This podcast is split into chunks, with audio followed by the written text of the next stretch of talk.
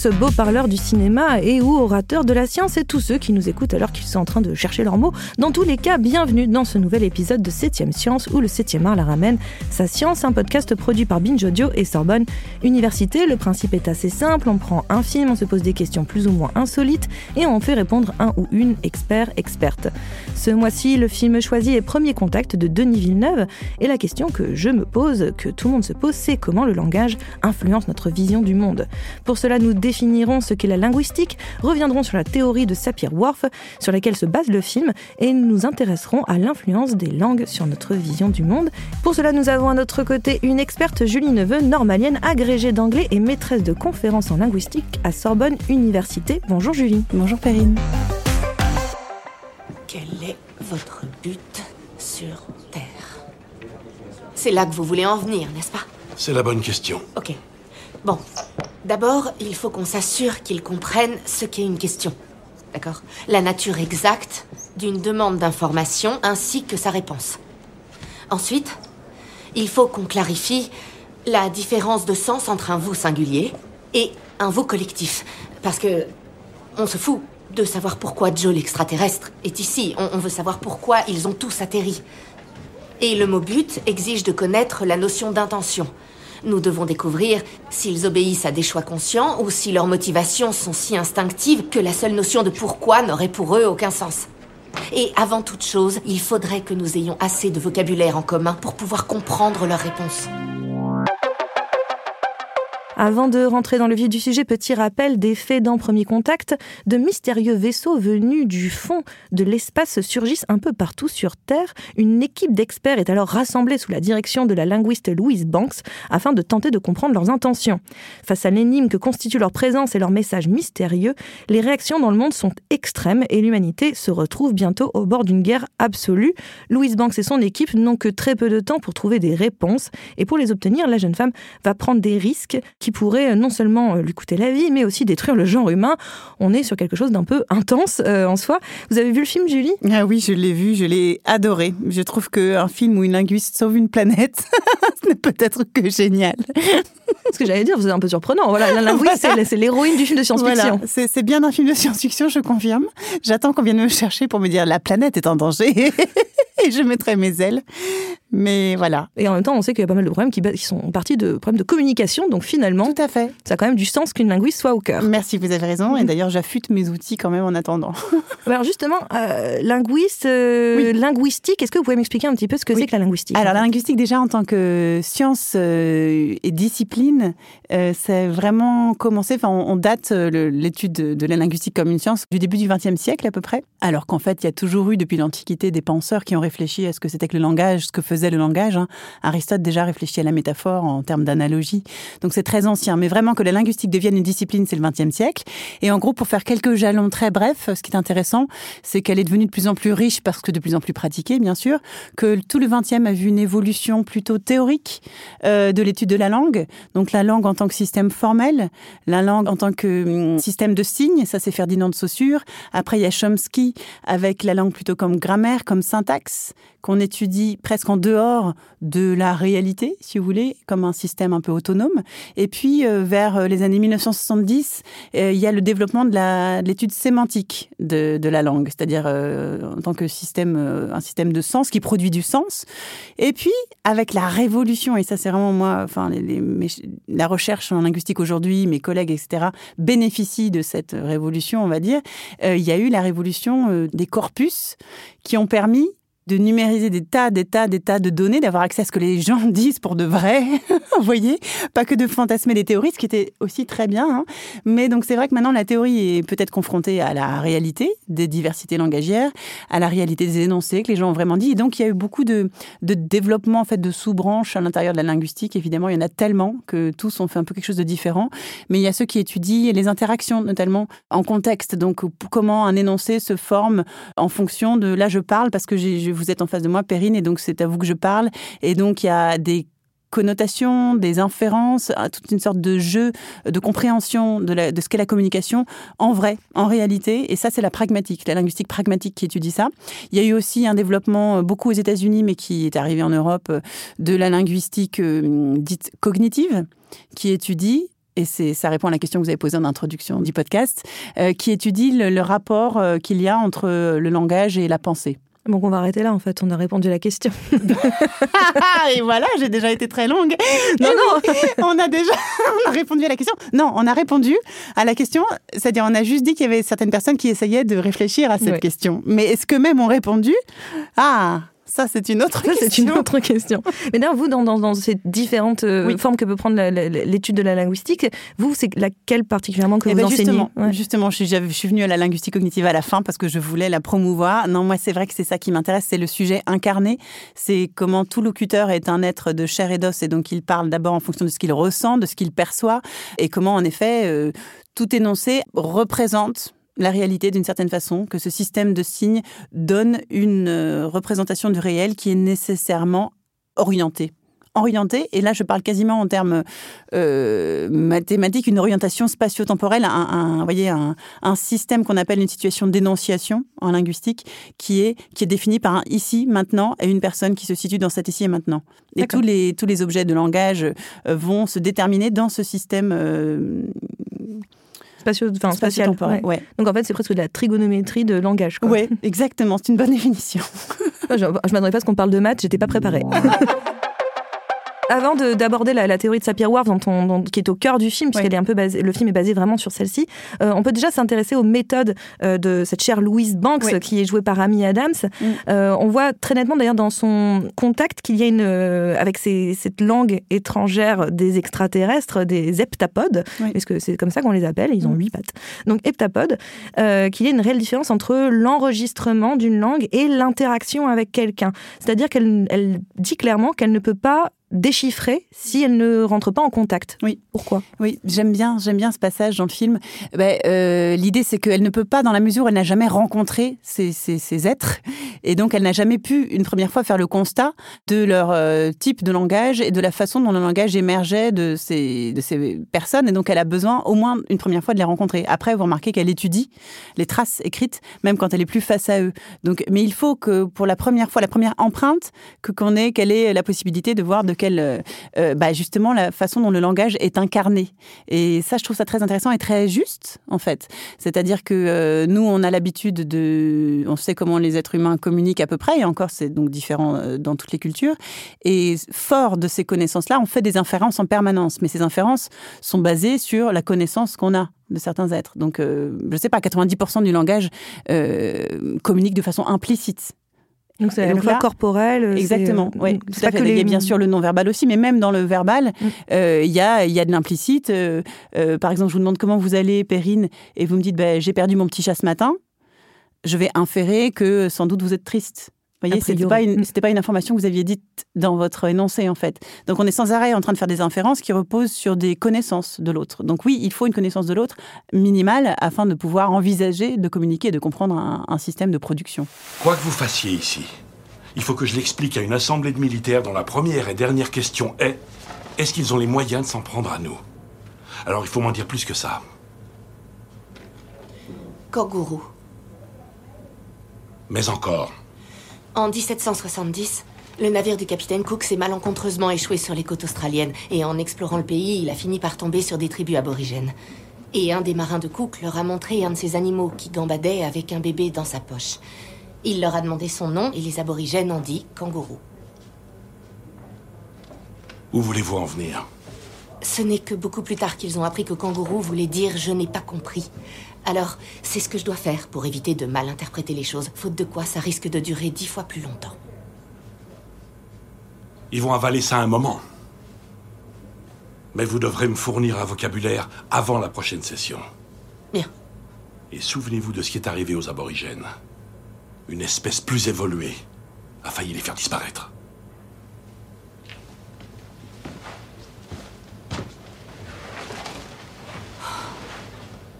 J'adore cette histoire. Merci. Elle est bidon. Mais elle prouve que j'ai raison.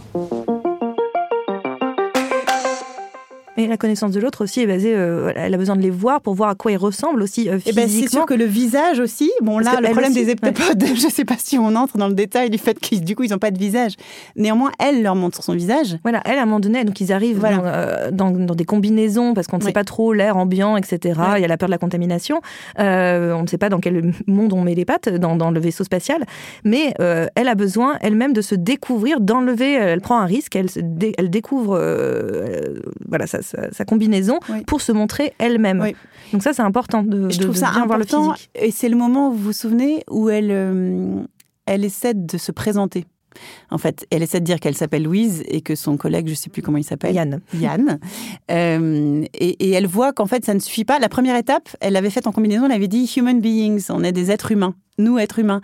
Et elle était en combinaison. Et c'est intéressant parce que finalement, au moment où il faut que l'heptapode fasse la différence entre cette catégorie qu'il a peut-être compris dans sa grande intelligence, euh, il a compris qu'être humain, c'était ce groupe de gens en combinaison. Et là, elle comprend qu'en fait, pour comprendre la différence individuelle, que le nom va s'appliquer à une personne et pas à celle qui est à côté, il faut qu'elle montre son visage pour qu'il voit la différence. Donc, elle crée une nouvelle distinction.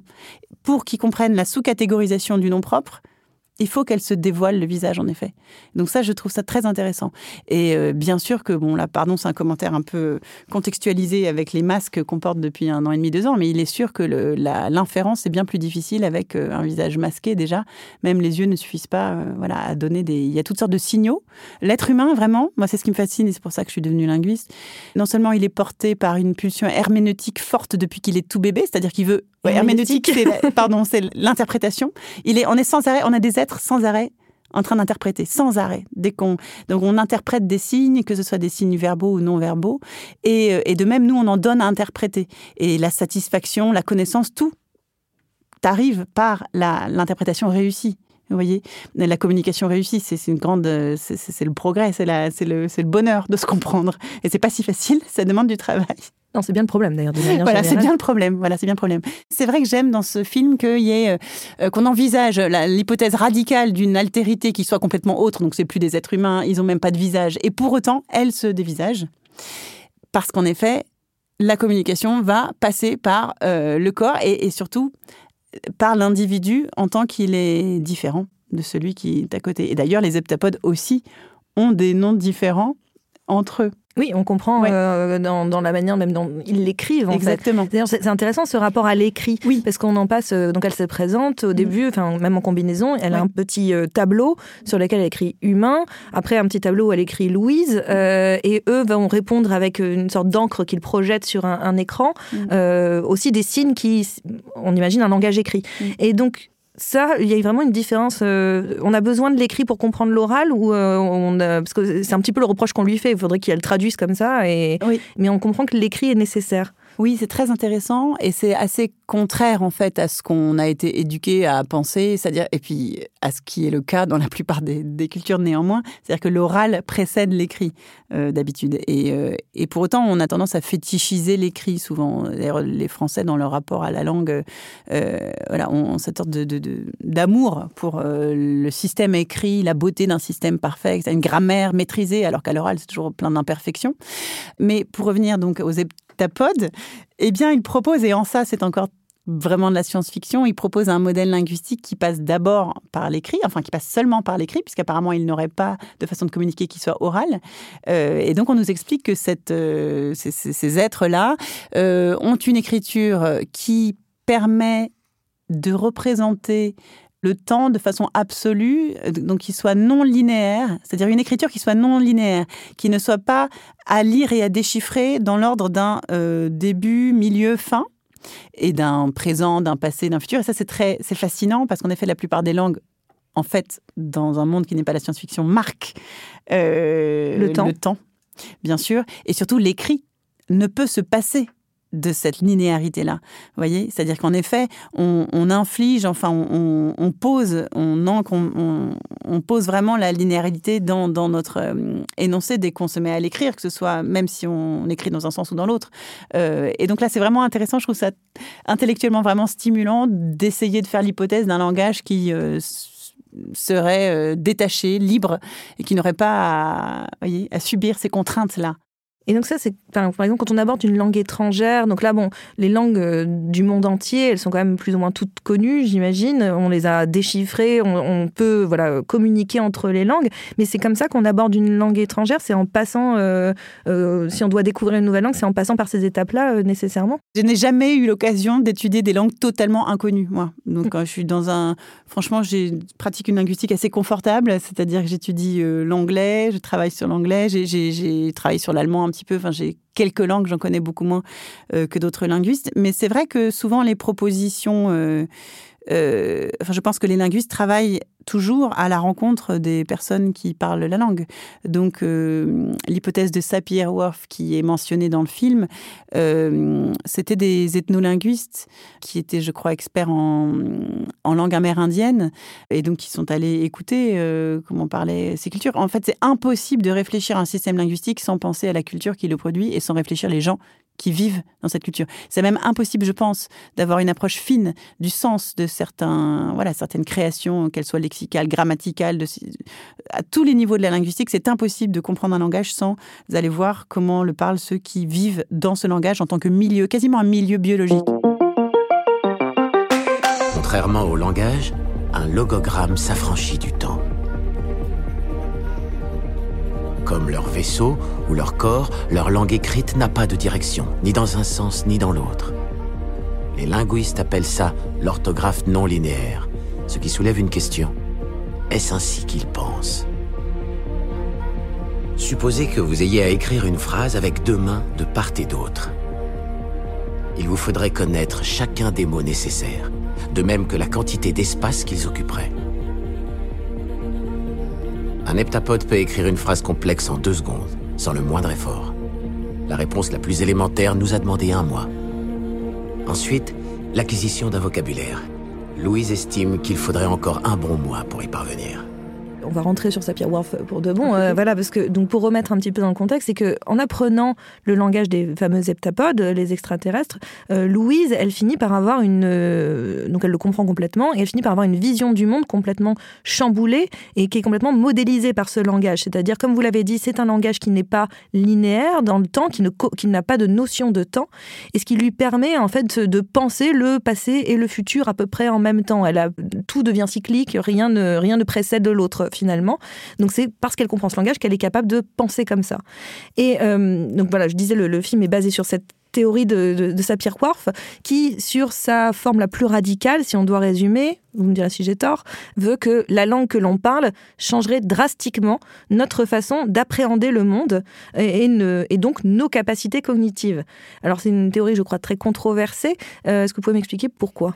Alors, il est vrai que dans le film, donc, ils utilisent et, mentionnent et citent cette théorie et qu'elle est euh, connue en linguistique pour être... Euh, Enfin, elle est surtout devenue une sorte de caricature d'elle-même, euh, mais même dans l'histoire, si vous voulez. Je crois que quand Sapir et Worf l'ont proposé, donc c'est l'entre-deux-guerres, euh, Worf étant l'ancien élève, je crois, de Sapir, il a développé donc euh, son idée, et c'était déjà beaucoup plus subtil.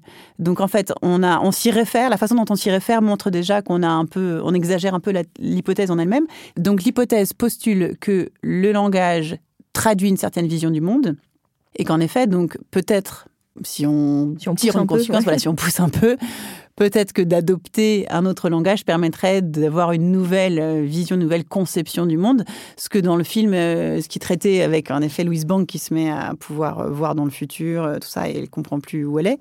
et d'ailleurs, il y a la métaphore dans le film, je crois qu'ils disent rewire the brain, donc reconnecter, rebrancher. Oui, Or, évidemment, donc cette version est, caricaturale. Et oui, mais néanmoins, même en tant qu'hypothèse moins caricaturale, euh, l'hypothèse Sapir-Whorf est débattue. Euh, sa version caricaturale est complètement exclue par la plupart des linguistes, euh, parce qu'il est clair que c'est de façon beaucoup plus subtile que le langage influence la façon de percevoir le monde. Oui, voilà, on ne va pas complètement euh, avoir nos, nos, capacités cognitives euh, changer parce qu'on parle un langage euh, Exactement. différent. Voilà, pas du tout. En fait, c'est très difficile d'isoler surtout le paramètre seulement linguistique. vous allez avoir des facteurs, c'est multifactoriel en fait, comme toujours. C'est-à-dire que mettons que, je sais pas, mettons que en, en espagnol, vous ayez l'impression d'être plus, d'avoir une vision plus, je sais pas, festive de la vie, de dire qu'il y a la sangria. voilà, c'est pas du tout le langage de la sangria En fait, c'est très facile. Enfin, toutes les langues, euh, la petite connaissance qu'on peut avoir d'une langue nous, mène, d'une langue nous mène à avoir des, des, clichés évidemment sur cette langue et qui sont entretenus par voilà des clichés culturels, etc., un peu folkloriques, qui, comme tous les clichés, dérivent d'une certaine réalité, mais voyez, euh, dont on a, euh, qu'on a, qu'on a aplati quand même. Donc en fait, oui, bien sûr que euh, les systèmes linguistiques proposent une certaine, un certain découpage du réel. Moi, je trouve ça intéressant par rapport au genre, puisque c'est un débat actuel. Très actuel, au moment où nous enregistrons ce podcast. un débat bouillant. la représentation du masculin ou du féminin, bah, toutes les langues ne le représentent pas du tout. Donc c'est un débat, c'est une problématique, et ça peut mettre même être l'enjeu de, crispation idéologique seulement dans les sociétés où la langue permet de diviser entre les hommes et les femmes, par exemple. Il y a beaucoup d'autres langues, la plupart des langues du monde n'ont pas de genre euh, qui s'applique pour, discriminer entre les hommes et les femmes. Il y, a des, il y a des cultures où on discrimine entre le solide et le liquide, par exemple. Vous voyez, donc chaque langue véhicule une certaine perception de la réalité, sans doute. Après que est-ce que si on change de langue, on voit plus du tout la même façon? En fait, euh, c'est, c'est, ça, c'est pas possible. C'est-à-dire qu'il y a quand même des universaux qui traversent les langues. Donc, des chercheurs ont essayé de montrer, euh, pour remettre, pour réfuter complètement cette, euh, cette hypothèse, qu'il y avait euh, bah, des universaux, c'est-à-dire des, des, à la fois des concepts euh, qui, qui subsumaient, qui étaient au-dessus du langage, voyez, et qui étaient partagés par toutes les cultures et dont on retrouvait des traces dans les langages. Donc, par exemple, la couleur, il semblerait qu'on perçoive à peu près tous les couleurs à peu près de la même façon, avec des subtilités bien sûr, et que ça se retrouve d'ailleurs dans le langage. D'accord. Et, parce que là, en fait, voilà, vous parlez qu'il y a une version un peu plus, euh, comment dire, light en fait de cette de cette, de cette théorie de, de Sapir-Whorf. Et si j'essaie d'un petit peu de la la, la théoriser, alors là, bonjour, hein, euh, je, théoriser, je ne suis pas universitaire, donc ça va, ça si, va. Si, vous en prie. N'ayez pas peur. Euh, voilà, mais on va. C'est une sorte de relativisme linguistique, c'est dans qui en fait postule qu'une langue donnée influence forme la pensée ainsi que le comportement de la personne qui s'exprime dans cette langue. C'est-à-dire, enfin, par exemple, je sais pas, mais on, dit toujours, euh, voilà, pour revenir un peu sur les clichés, mais voilà que les Français ont fait des phrases très longues euh, qui, qui, qui, tournent un petit peu autour du pot. C'est des phrases assez complexes, euh, vraiment. Et à l'inverse, les Anglais vont être beaucoup plus directs. Ils vont même d'ailleurs transformer des noms en verbes, des choses comme ça. Les choses sont beaucoup plus directes. Est-ce que ça veut dire que, par exemple, nous, les Français, on est peut-être un petit peu plus long à la détente que les Anglais, ou qu'est-ce que ça, est-ce que ça signifie, ça signifie que c'est plus simple de s'exprimer en anglais pour dire, j'en sais rien, moi, euh, attention, ne fais pas ci, ne fais pas ça. Enfin, je sais pas, comment est-ce que vraiment le langage euh, dit quelque chose de la culture des gens? Alors, pour essayer d'être euh, simple, enfin, d'être, de répondre, parce que c'est difficile comme question, mais un peu. Le langage dit toujours un peu de la culture des gens, et le langage influence, oui, ça j'y crois. Après, vous avez dit tout à l'heure relativisme, et donc non, pas jusque-là. Mm. c'est des nuances, en fait. Et donc, par exemple, l'anglais et le français, de langues que je connais à peu près, donc il y a une différence. Euh, non pas tant dans la construction syntaxique que vous êtes en train de dire, parce que l'anglais aussi a tout à fait des, des, phrases assez... Mais en revanche, vous avez raison qu'il y a quelque chose qui est euh, plus peut-être plus proche, plus immédiat. Notamment, il y a beaucoup de mots euh, en anglais qui sont euh, onomatopéiques plus facilement, et, il y a plus de créativité lexicale, bien qu'il n'y en ait pas tant que ça en anglais, hein, mais le, français on a encore moins que l'anglais, on va dire. C'est-à-dire qu'on dérive en effet plus facilement entre le verbe, le nom, etc. Après, est-ce que ça montre vraiment des, caractéristiques de tendance comportementale de tous les tous ceux qui parlent l'anglais contre tous ceux qui parlent le français? Je pense pas. Je pense plus que c'est des habitudes culturelles. Par exemple, je parlerai pas du tout de la même façon euh, du français tel qu'il est parlé en France et du français tel qu'il est parlé dans les autres pays francophones où il y a beaucoup plus de souplesse et moins de euh, plus d'habitude d'être confronté à d'autres langues notamment. Donc ça, ça change beaucoup. Ça dépend plutôt de la culture. La réponse c'est que c'est pas vraiment la langue, c'est la culture. Voyez, et parfois les deux ne sont pas en adéquation. C'est-à-dire? Eh ben, C'est-à-dire qu'un un francophone d'Afrique, il sera dans une culture euh, peut-être plutôt africaine et avec euh, des référents, il aura une plus grande richesse de, référents culturels. Euh, et le, la, culture dominante sera peut-être pas la culture française. Voyez Alors qu'en français de France, le, français, là oui, il y aura, là oui, il y a adéquation entre la, la langue française et la culture française. Donc en fait, est-ce que c'est le, la langue qui fait la culture ou c'est la culture qui crée la langue? Je pense que c'est une interaction permanente, en fait. Voyez donc l'évolution culturelle produit des changements linguistiques. Euh, la langue émane d'une certaine culture, donc je dirais plutôt pour me mouiller un petit peu, c'est la culture qui produit une langue, que la langue la reflète, et qu'après les changements culturels sont reflétés dans la langue et que la langue l'accompagne, en gros.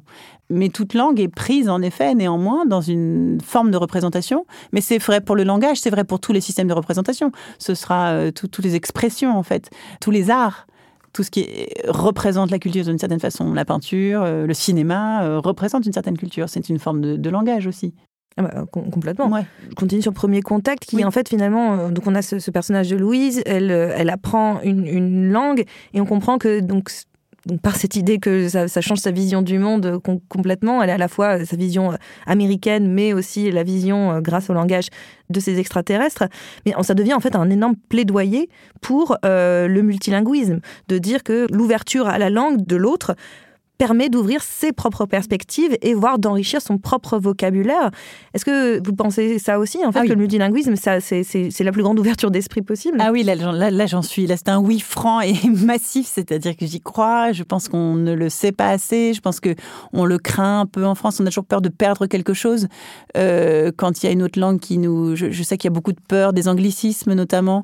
En français, j'entends souvent rouspéter contre voilà quand il y a des, des emprunts, mais je je crois vraiment que tous les emprunts montrent un goût pour une certaine culture, que peut-être qu'en effet cette culture est dominante à un moment. Enfin, disons, nous sommes des êtres de goût, de corps, nous sommes attirés par certains mots, et chaque mot, s'il apporte un peu d'une culture différente, euh, est un enrichissement pour moi, évidemment, est une sorte de fenêtre sur le monde.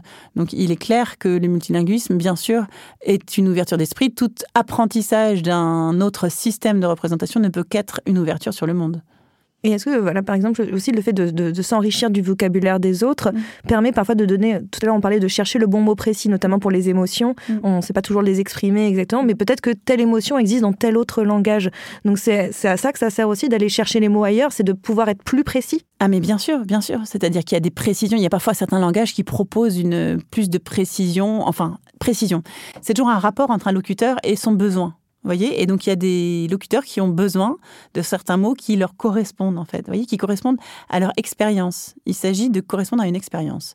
Et donc, oui, certains langages nous proposent. Par exemple, j'aime bien l'exemple assez simple de date qui est employé par les plus jeunes pour dire le rendez-vous. Ah oui, le rendez oui, j'ai un date. J'ai un date. J'ai un date. J'ai un date. Alors ça énerve beaucoup de locuteurs. Ils disent mais pourquoi date? À quoi ça sert date? Date n'a rien à voir avec rendez-vous. C'est pas la même chose. Et d'ailleurs, les Anglais disent rendez-vous.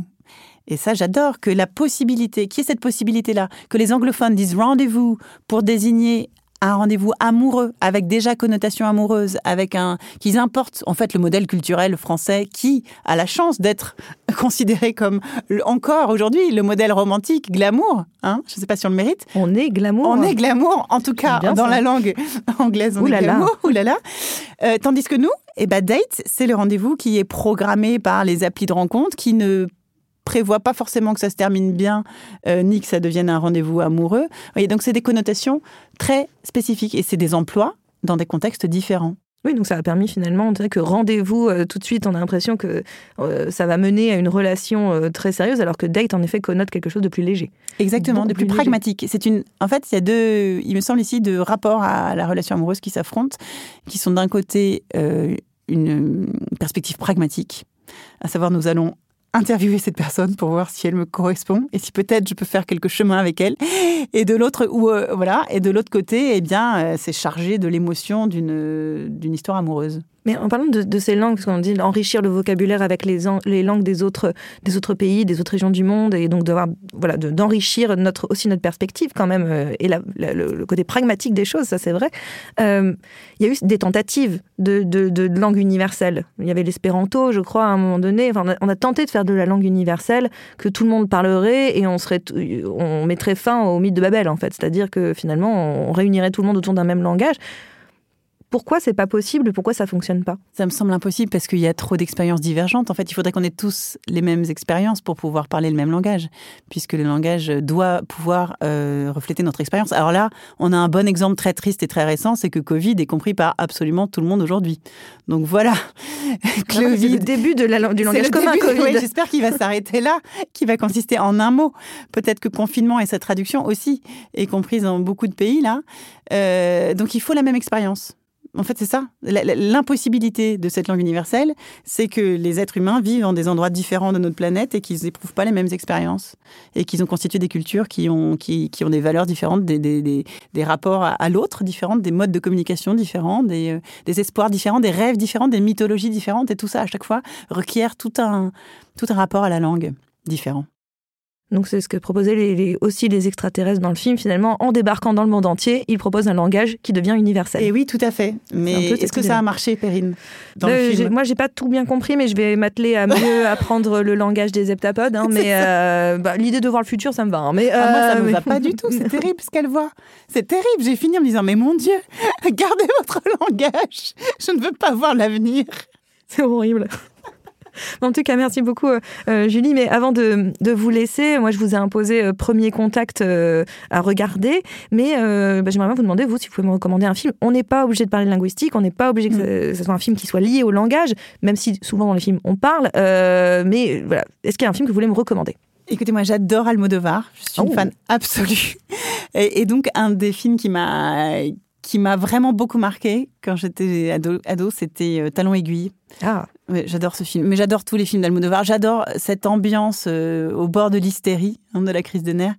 Euh, et, donc, par rapport à l'expression des sentiments, je crois que ça me plaît parce qu'en effet, on est tout le temps dans l'hyper-communication euh, et les, une sorte d'expressionnisme lyrique. Et j'adore ça. Je trouve qu'il y, y, a une beauté et, et, une ouverture à l'altérité aussi, qui est sans arrêt là. Atamé, attache-moi aussi d'Almodovar, j'adore, avec Banderas qui, qui Enfin, il y a des extrêmes, on propose des extrêmes pour. L'amour peut naître de, de, se, faire emprisonner, ligoter, enfin, tout est possible. Visiblement. voilà, et je trouve ça formidable. c'est vrai qu'Almodovar, ça a été quand même l'un des grands euh, avocats, justement, de, de, cette découverte de l'enrichissement et de l'altérité, et d'aller vers l'autre, et de être curieux plutôt que dans le jugement. Exactement. Et c'est ça qu'il euh, qu'il a, que son cinéma a contribué à faire, en tout cas. Et mais en tout cas, merci beaucoup, euh, Julie Neveu, d'être venue donner des nouvelles de notre langue, enfin, de nos langues, en fait. Septième Science, c'est fini pour aujourd'hui, mais on se retrouve dans un mois pour un nouvel épisode de ce podcast produit par Binge Audio et Sorbonne Université. En attendant, vous êtes parés pour briller dans les dîners.